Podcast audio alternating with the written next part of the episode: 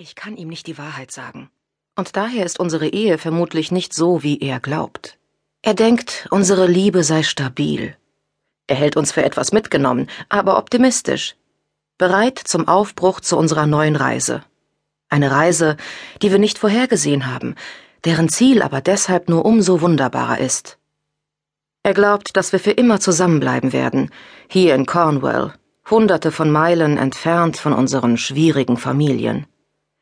Er glaubt, wir seien eine Einheit. Ich wäre lieber Single. Das kann ich unmöglich sagen.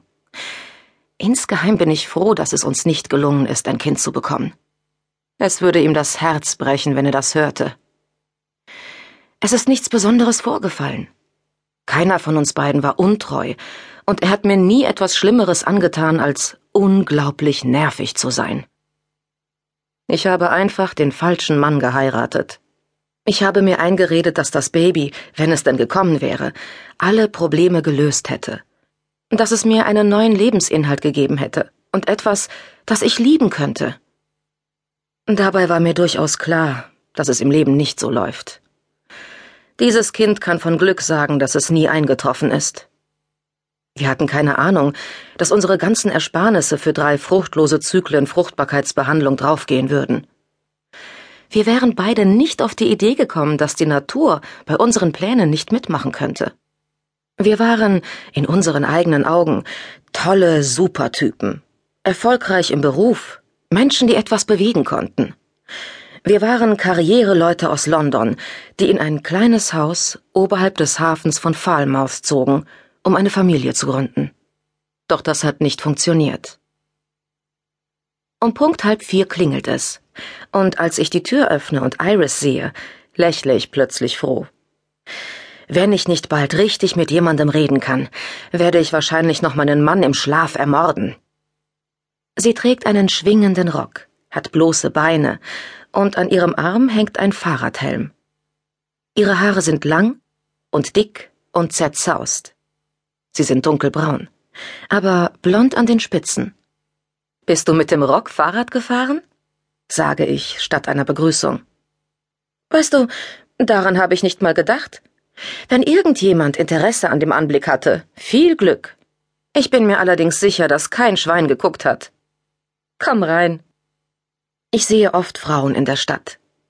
Künstlerisch angehauchte Frauen, die es schaffen, hier zu leben und sich als Designerin, Autorin oder Illustratorin über Wasser zu halten und oft denke ich, dass ich beträchtlich glücklicher wäre, wenn ich eine Gruppe solcher Freundinnen hätte.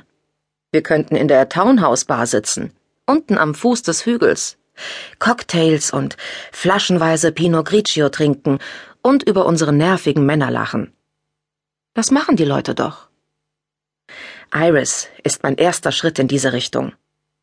Sie ist ungefähr in meinem Alter, glaube ich, vielleicht ein bisschen älter.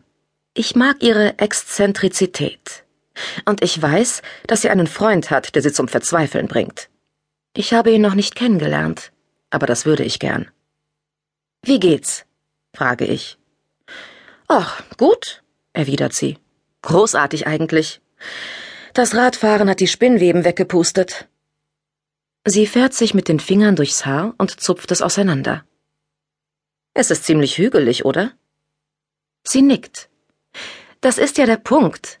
Man strampelt mühsam eine Anhöhe hoch, bringt sich fast um, und dann hat man die Freude, so schnell runterzusausen, wie man sich traut, und man ist schon halb den Berg hoch, bevor man wieder langsamer wird. Ich bin jahrelang nicht mehr Rad gefahren, weil ich Angst hatte. Und irgendwann dachte ich, was soll's? Ist doch egal. Eines Tages habe ich's einfach gemacht. Und es war toll. Ich schaue mich um. Sam ist noch im Garten. Also, ich habe Kuchen gebacken. Wir könnten Tee dazu trinken. Oder hättest du lieber einen Prosecco? Ich weiß, dass sie meinem Gesichtsausdruck entnehmen kann, was mir lieber wäre. Und sie tut mir den Gefallen. Ach, ein Prosecco wäre schön, sagt sie. Wenn du sicher bist? Oh, das bin ich.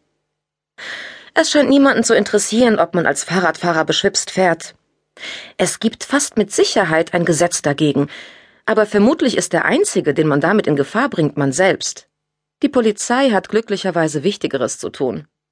Fährt dein Freund auch Rad? Sie nickt leicht. Früher mal.